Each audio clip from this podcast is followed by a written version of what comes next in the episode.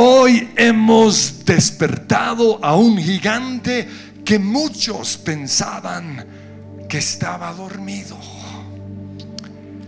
Hace muchos años, cuando los japoneses lanzaron su ataque a la bahía americana Pearl Harbor, el comandante japonés dijo lo siguiente, mi único temor es que despertamos al gigante que dormía. Pues hoy, con esta celebración y con el inicio una vez más de la iglesia presencial, hemos levantado o despertado a un gigante que muchos creían que estaba dormido. Y digo que muchos creían que estaba dormido porque no estábamos dormidos. La iglesia seguía con lo que llamamos eh, su presencia en casa. Seguíamos con su presencia kids. Seguíamos con los grupos de conexión y hace eh, o al inicio de este año volvimos a tener nuestros encuentros y han sido impresionantes los resultados de esos encuentros. Seguimos con la escuela de líderes, con Berea, la iglesia no estaba dormida. Y no sé con respecto a ustedes, pero en mi caso personal no falté a ni una sola reunión, ni a ninguna oración. Y además llené tres diarios con las notas de las prédicas. Entonces, más bien lo que está sucediendo hoy es que volvimos a encender la luz en un lugar visible para que todo el mundo nos vea. ¿Y qué es lo que va a ver el mundo? Una iglesia que durante el desierto cargó su batería y afiló su espada.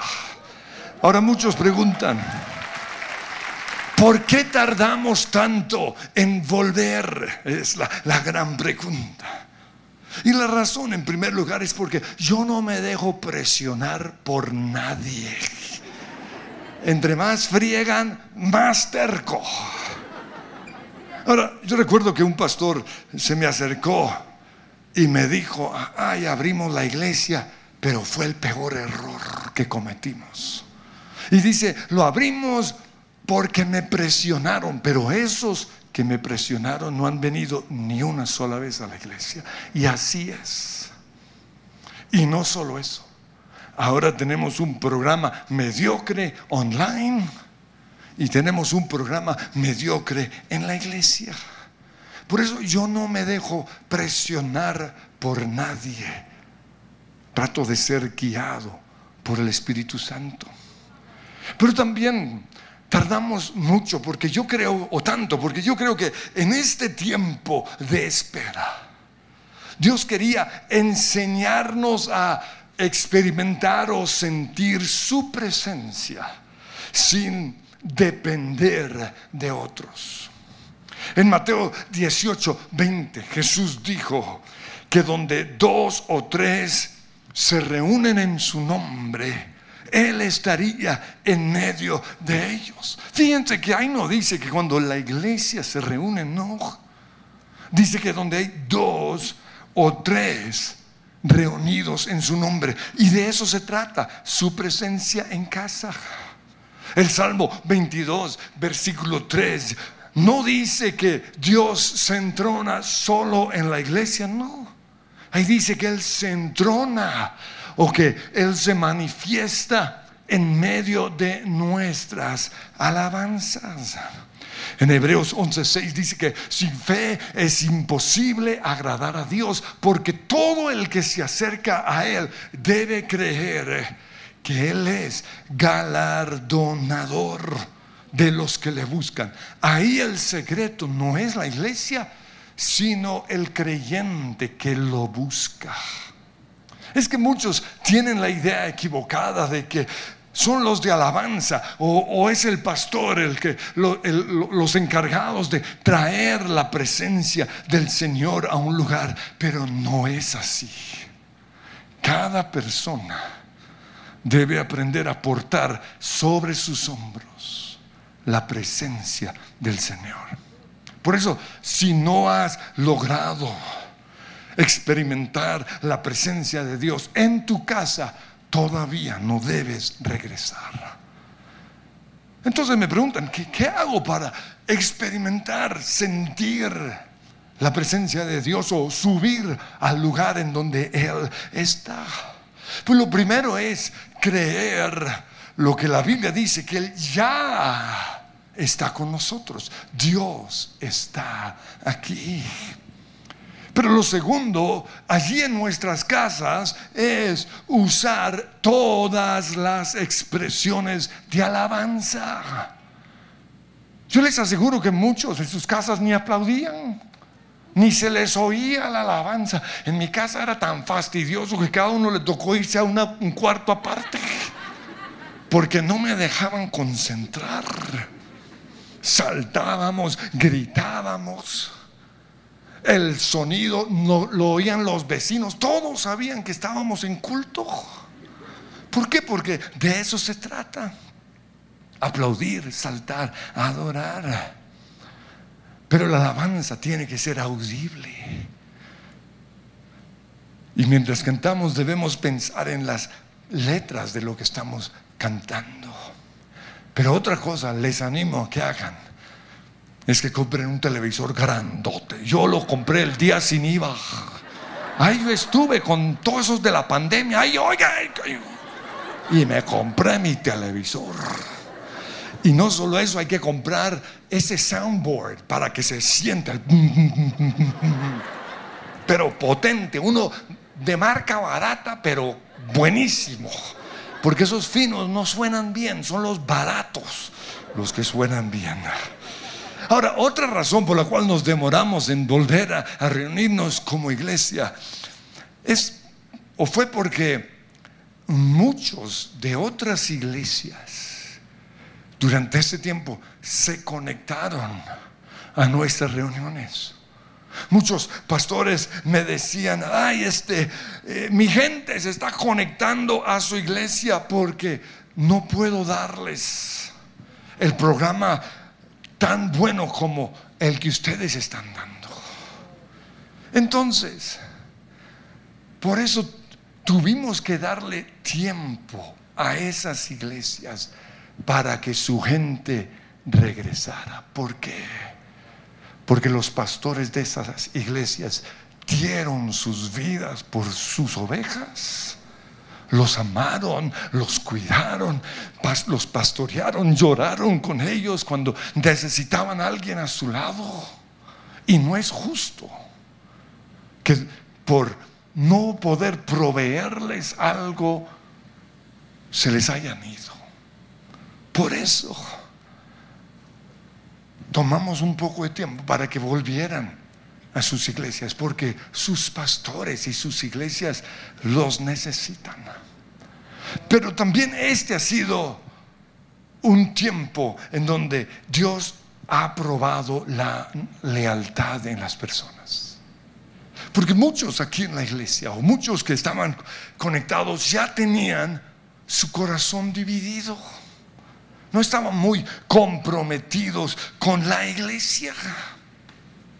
Entonces, el tiempo que nos tomamos en volver a, tener nuestras reuniones fue tiempo suficiente para que ellos hicieran un tour por diferentes iglesias y decidieran si el lugar de su presencia iba a ser o no el lugar en donde se iban a plantar. ¿Por qué? Porque uno no puede levantar una iglesia con traicioneros con personas desleales. Florecerán los que están plantados en la casa del Señor. Dice, según de Crónicas 16, 9, el Señor recorre con su mirada toda la tierra. Como nos decía Natalia, el Dios que me ve. Recorre toda la tierra. ¿Para qué? Dice, está listo para ayudar a quienes le son fieles. Lealtad es algo supremamente importante en una iglesia. Quiero hacerles la siguiente pregunta. ¿Quiénes su autoridad espiritual. Y esto lo digo porque yo sé que la decisión que tomamos de ubicar en otros auditorios a los que no están vacunados ha sido controversial. Pero yo soy el líder espiritual de esta iglesia. Y soy yo el que tiene que rendirle cuentas a Dios por más de 40 mil personas que asisten a esta iglesia. Y no solo eso, por más de 120 mil que en los fines de semana se conectan a nuestra iglesia. Para los que no tienen mi responsabilidad es muy fácil juzgarme. Pero sabían que si por una decisión mía una sola persona se muere, según Mateo 27, 25, la sangre de esa persona caería sobre mí y sobre mis hijos. No, no es un juego. Con respecto a la vacuna, no se puede tener un punto en medio. No, o estamos a favor o estamos en contra. No puede ser, no, es que lo que, lo que ellos quieran. Debe ser un punto claro. Hace unos días, siete personas de una iglesia en Florida murieron. Entrevistaron al pastor y él dijo, yo los animé, animo a la iglesia para que se vacunen, pero hay un grupo de personas que le creyeron más a los rumores y a las falsas noticias que a mí como su pastor. Por eso pregunto, ¿quién es su autoridad espiritual? Porque si soy yo, mi consejo es vacúnense. Pero si es otra persona y ustedes se mueren, esa persona tendrá que rendirle cuentas a Dios por su sangre. Miles de pastores han muerto por no vacunarse. Y otros han perdido credibilidad en sus iglesias. Porque gente de sus iglesias se murieron por lo que e-, ellos les han dicho. Ahora, si no te vas a vacunar, está bien, pero no lo anuncias. Eso es un asunto entre tú y Dios. Pero tampoco le exijas a tu esposo, a tu esposa, ni a tus hijos lo mismo que tú vas a hacer. Porque si alguien se muere, como dice la Biblia, esa sangre caerá sobre ustedes. Ahora, yo no tuve ningún inconveniente con vacunarme. No, cuando llegó el turno, allí estaba haciendo fila en el potrero, es el coliseo allá. Y me tocó el día más lleno, yo no sé por qué. Ahora, ¿por qué no tuve inconveniente? Porque para entrar a Australia, a nosotros los latinoamericanos nos exigen la vacuna contra la fiebre amarilla.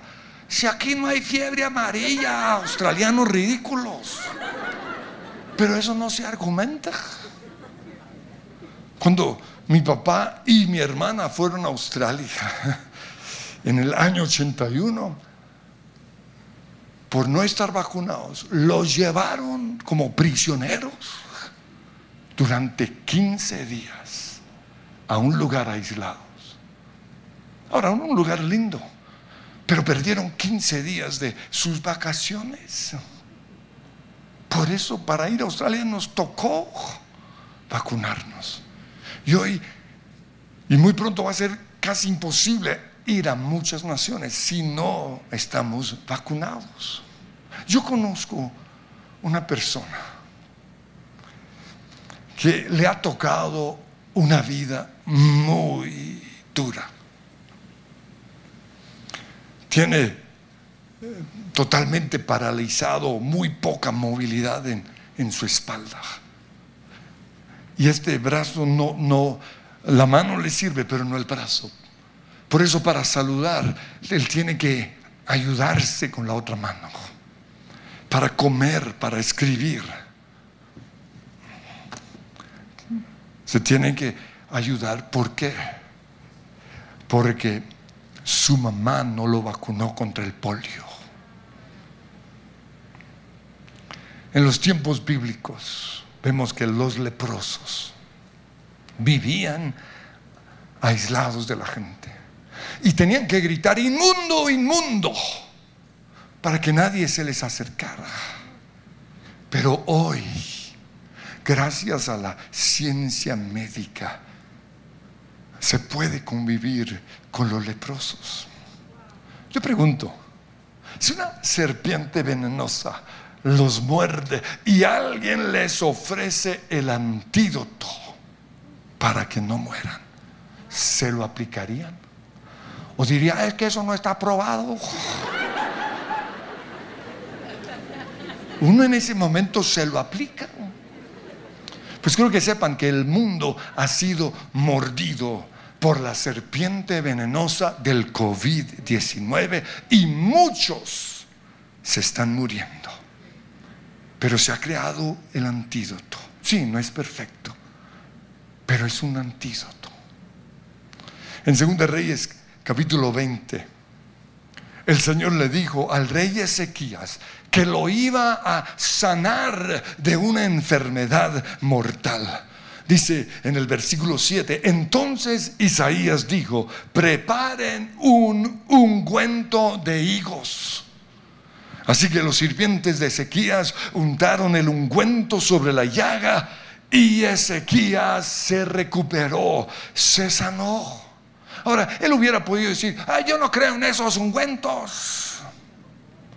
Pero él lo vio como el medio que Dios iba a usar para sanarlo. Y la vacuna contra el COVID es el medio que en este momento Dios está usando para protegernos. Cuando el ángel de la muerte iba a pasar por Egipto, Dios le dijo a su pueblo que mataran a un cordero y celebraran la Pascua. En Éxodo 12, 22 él les dijo, unten de sangre el dintel y los dos postes de la puerta y no salga ninguno de ustedes de su casa hasta la mañana siguiente. Cuando el Señor pase por el país para herir de muerte a los egipcios, verá la sangre en el dintel y en los postes de la puerta y pasará de largo por esa casa. Y observen, no permitirá el Señor que el ángel exterminador, es decir, el ángel de la muerte, no es Dios el que mata, pero es Dios el que protege. El ángel exterminador en este momento se llama el COVID. Y había instrucciones claras para que el ángel de la muerte no los mataran. Pero, ¿cuáles fueron esas instrucciones? La primera, tenían que quedarse en sus casas. Impresionante. Eso fue lo primero que nos mandaron a hacer. Y de todo el mundo, el que más sufrió fui yo. Quedarme en la casa. ¿Cuarentena? No. Pero el Señor dijo, que se quedaran en la casa. Lo pueden leer ahí en Éxodo capítulo 12. Los que no estuvieron de acuerdo en tiempo de, del Éxodo con quedarse en sus casas, se murieron. Los que no quisieron comer el cordero de la Pascua porque eran vegetarianos, se murieron. Y los que no creyeron en el cuento de Dios de esquintar las puertas. O sea, o sea, piensen si nos salen a nosotros con esa. Muchos no lo harían. No, yo no estoy de acuerdo. Se murieron. Que no nos pase a nosotros lo mismo. Detrás del desarrollo de la vacuna en contra del COVID está la mano de Dios. Porque sin su intervención, ni los doctores ni los científicos lo hubieran podido hacer, porque dice Santiago 1.17, todo lo que es bueno y perfecto es un regalo que desciende a nosotros de parte de Dios. La vacuna no solo nos protege a los que estamos vacunados, sino a las otras personas. Eso es lo que hace la vacuna. Según los estudios, los vacunados con Pfizer o con Moderna, su protección o protegen, su protección es 95% mayor que los que no están vacunados de portar el virus. O sea, si por alguna razón estoy en contacto con el virus, 95% menos de probabilidad tengo yo de infectarme y de infectar a otros. Hoy es posible tener multitudes en los grandes eventos deportivos gracias a la vacuna. Y va a ser posible que podamos llenar este lugar ya sin tener espacios. Si simplemente ponemos a un lado muchos de los cuentos que hay y oigamos la voz del Espíritu Santo. Ahora, yo soy de los que creen que si vamos a hacer algo, lo vamos a hacer bien o mejor no lo hagamos. Miren lo que dice 2 Corintios 8, 9. Aquí Pablo le dice a la iglesia en Corinto, pero ustedes, así como sobresalen en todo, sobresalen en su fe, en sus palabras, en su conocimiento, en su dedicación y en su amor hacia nosotros, procuren también sobresalir en esa gracia de dar, de ayudar a otros. Por eso yo he creído que como cristianos debemos ser los mejores, tratar de sobresalir, tratar de ser excelentes. Por eso, con respecto a abrir una vez más la iglesia, si no lo vamos a hacer bien, no lo hagamos. Hace años, cuando no teníamos reunión los miércoles, comenzaron a presionarme, ay, que por qué no tenemos reunión y yo no quería por las malas experiencias, pero finalmente accedí en septiembre de 1996. Y en la primera reunión les dije lo que hoy les voy a decir. Y fue lo siguiente.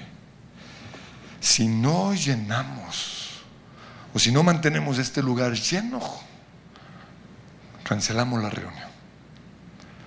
Y hasta el día de hoy o hasta antes de la pandemia, nuestra iglesia jamás ha tenido una reunión de los miércoles sin estar lleno el auditorio. Es un fenómeno mundial.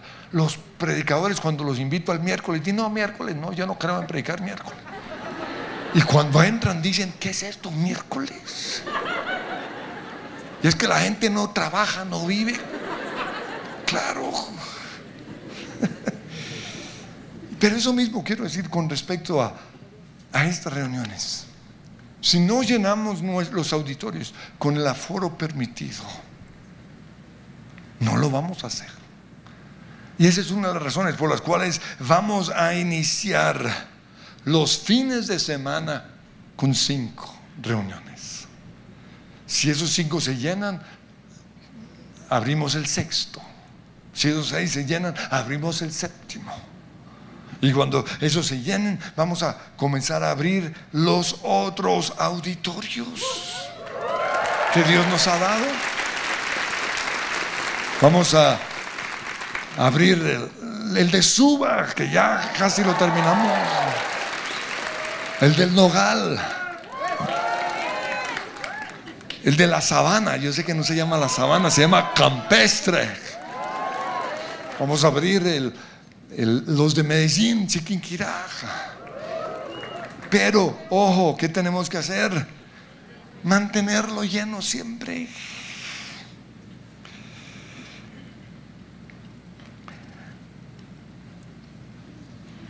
Nosotros creemos o no creemos, la realidad es esta.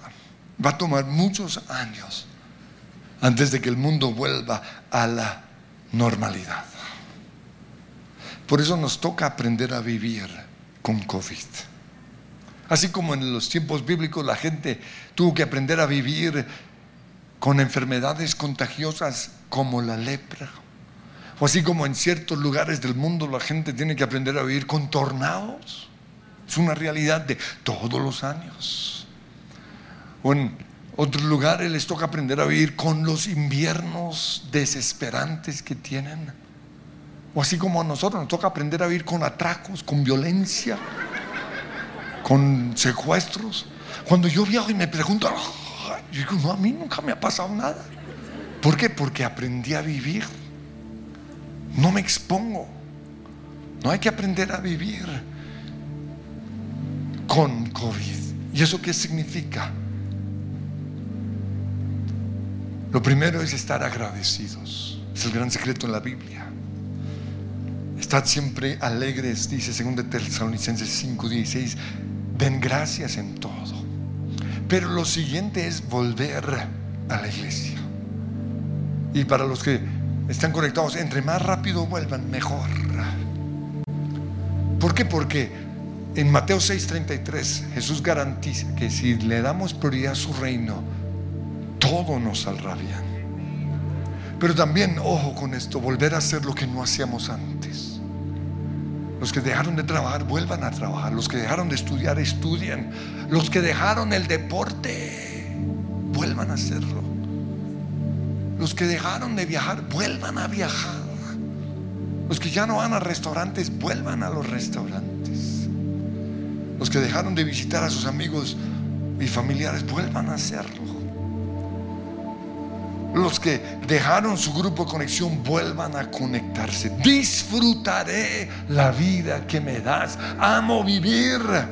Voy a vivir por ti. Pablo dijo en Filipenses 4:12, yo sé lo que es vivir en la pobreza y sé lo que es vivir en abundancia. Una paráfrasis de este versículo sería, sé vivir en un mundo sin COVID-19, pero también sé vivir en un mundo con COVID-19. Pero otra cosa, que los cobardes vuelvan a casa. Eso es lo que la Biblia dice. Si realmente se va a levantar esta iglesia como esa luz que todo, que queremos que todo el mundo vea, no podemos estar ahí echados, recostados. Tenemos que levantarnos. ¿Y a, qué me refiero con esto? Tenemos que vencer el peor espíritu que se está manifestando en este momento y es el temor al contagio, no más. Hemos tomado las medidas para que no nos contagiemos, pero ya comencemos a creer que estamos protegidos. En jueces capítulo 7 vemos que la nación de Israel se alejó de Dios y por eso Él los entregó a los madianitas. Y después de la prueba levantó a Gedeón para que los liberara del poder de los madianitas. Pero cuando Gedeón estuvo en el manantial de Jarot con 32 mil soldados, Dios le dijo, son muchos. Y además estamos llenos de nenas, de cobardes. Por eso jueces 7.3 dice a todo aquel que le falte valentía o que tenga miedo, que abandone este monte y se vaya a su casa. Y eso mismo le digo a los que todavía tienen miedo de contagiarse, que no van al supermercado, que siguen llamando al domicilio, se están vaciando económicamente por brutos. Los que no van a restaurantes ni a la universidad, ni mandan a sus hijos al colegio, ni se suben a un avión o a Transmilenio, o a los que salen a la calle con trajes espaciales, los han visto. O los que tienen miedo de venir a la iglesia, les digo lo que dice Deuteronomio 28, si alguno de ustedes es miedoso o cobarde, que vuelva a su casa no sea que desanime también a sus hermanos, porque el temor es contagioso, peor que el delta. Que vuelvan a casa. Necesitamos personas que enfrenten al delta en oración, que enfrenten al COVID en oración. Te vas de mi vida en el nombre de Jesús. Sí, mantendremos la distancia social y usaremos tapabocas para que esas partículas líquidas que expulsamos al cantar o al orar se queden en esto. De eso se trata el tapabocas. Pero por favor, no tengamos temor de alabar, de saltar, de levantar nuestras manos. ¿Por qué?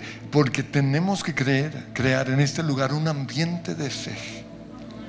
Para que los que están todavía conectados en sus casas vean lo que Dios está haciendo en este lugar y quieran estar con nosotros. Finalmente, tenemos que romper el patrón de no hacer nada. Porque esta vida nos ha llevado a tener una vida sin propósito, a sentarnos horas y horas viendo series llenas de groserías, de inmoralidad sexual, perder tiempo en los videojuegos y otras cosas más. Pero llegó el momento de romper el patrón de no hacer nada. Mira lo que dice Efesios 5:16. No vivan como necios, sino como sabios, aprovechando al máximo cada momento oportuno, porque los días son malos. Y Santiago 4:17 dice, comete pecado todo el que sabe hacer el bien y no lo hace. Y en la parábola de los talentos, en Mateo 25, 18, dice que el que había recibido mil talentos fue, cavó un hoyo en la tierra y escondió el dinero de su señor. Pero su señor le contestó, siervo malo y perezoso. En otra traducción le dijo, inútil. Quiero que sepan que el hombre es un animal de costumbres. Si nos acostumbramos a dormir 12 horas al día, el cuerpo se va a acostumbrar. Si nos acostumbramos a comer 4000 calorías, el cuerpo se va a acostumbrar. Si nos acostumbramos a no hacer nada, a la pereza, a la locha, a la mediocridad, el cuerpo se va a acostumbrar y podríamos seguir haciéndolo toda la vida. Por eso llegó el momento de decir no más. Cuando me di cuenta que estaba cayendo en ese pozo oscuro y sentarme todas las noches a ver series, dije, no más. Mi vida no va a ser esta mediocridad. Y le dije a mi esposa, tenemos que buscar otras cosas que hacer, ir y visitar a nuestros amigos, salir a comer, salir a caminar, leer libros, hablar con gente, o lo mejor de todo, venir, volver a la casa del Señor. Porque no hay nada más significativo que esto. Pónganse de pie, levanten sus manos y adoren al Señor una vez más. Mi alma no puede dejar de adorar.